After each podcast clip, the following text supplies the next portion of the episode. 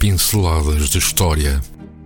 Os microacontecimentos, figuras que passam, a descoberta da vida das terras onde nascemos e trabalhamos. A história às portas de nossa casa.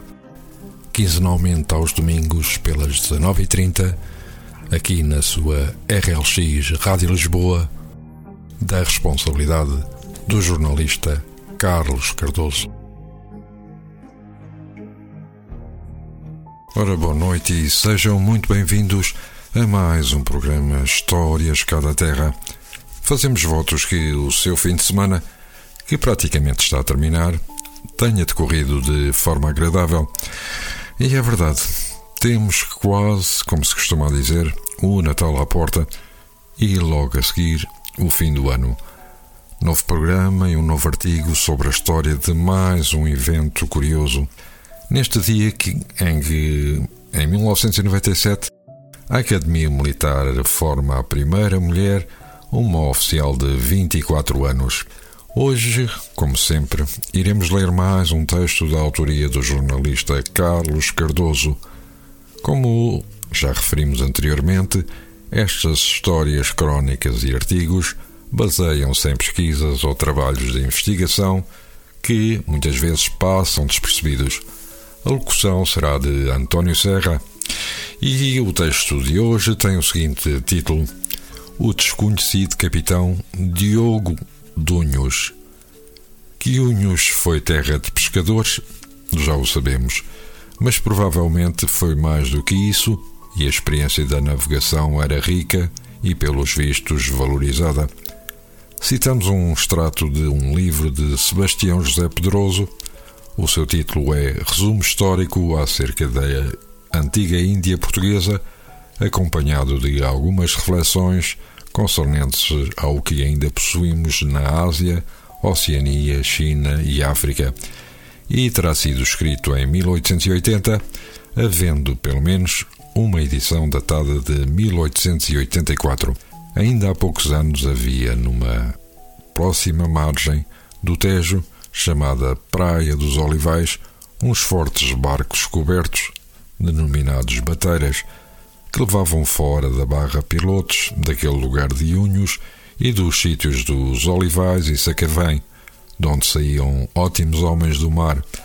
Pode-se dizer que esta qualidade de aptidão marítima acabou, ou quase todo desapareceu destes sítios, mas o que se perdeu com isso tem-se felizmente, desta vez, compensado com o aumento de, do comércio e da agricultura. Estamos, portanto, em meados de 1800 e, segundo o autor, de unhos saíam pilotos que eram ótimos homens do mar para exercer a atividade marítima.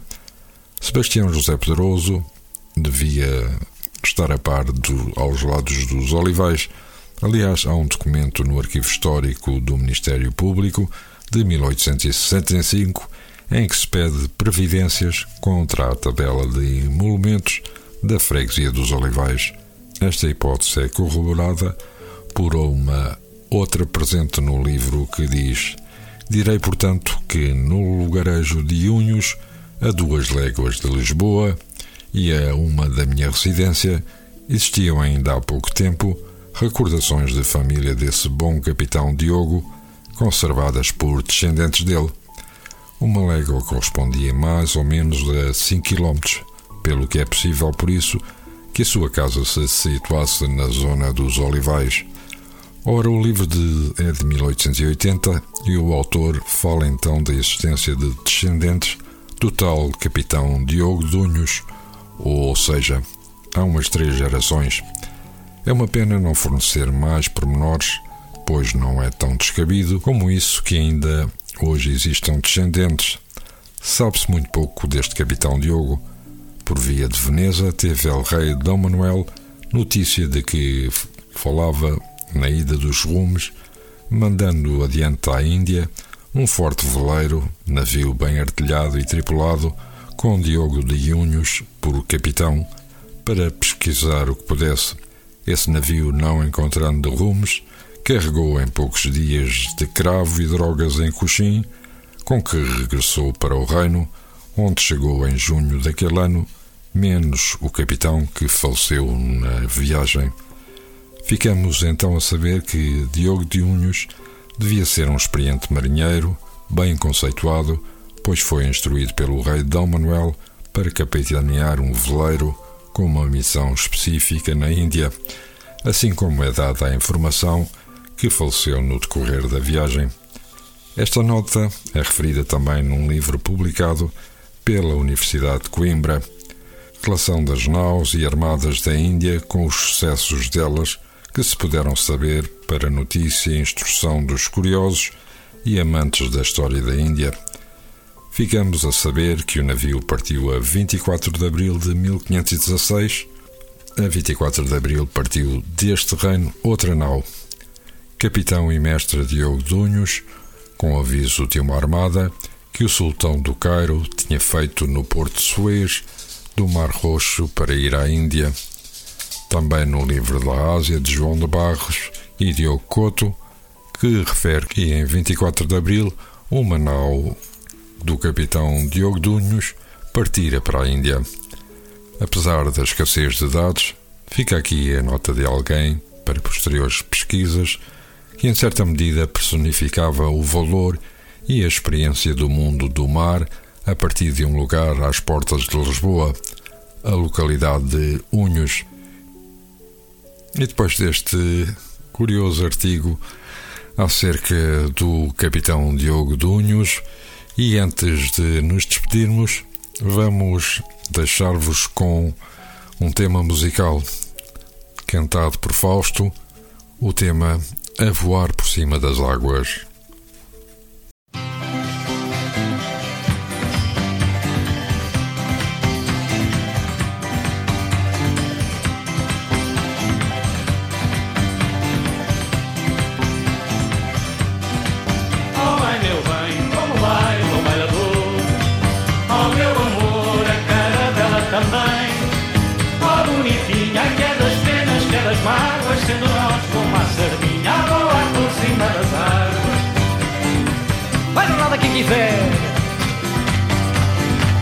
Diga o que tem a dizer. Zé! Sonhei muito, muitos anos por esta hora chegada. De Lisboa para a Índia vou agora da balada. Mas em frente a Sesimbra algum cruzar francês Nos atirou para Unidos com o barco feito em três E por dentro e por El Rei que grande volta que eu dei Oh é tão lindo, oh é tão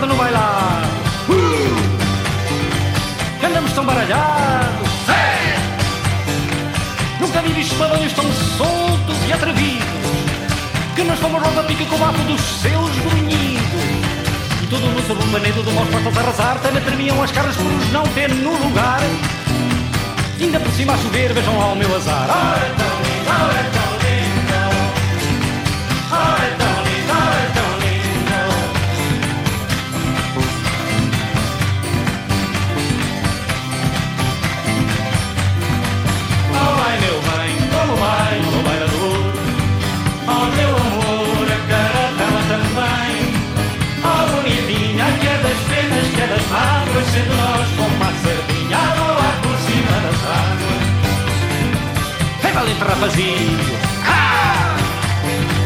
A cantar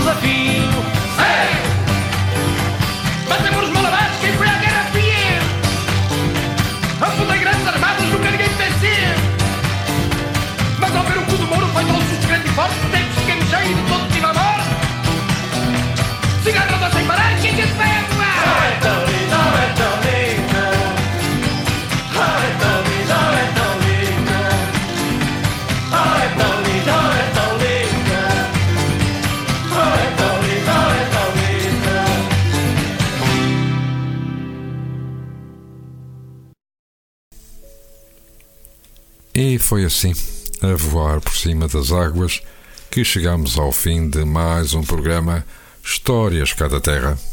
Desejamos-vos um bom serão de domingo e votos de uma ótima semana.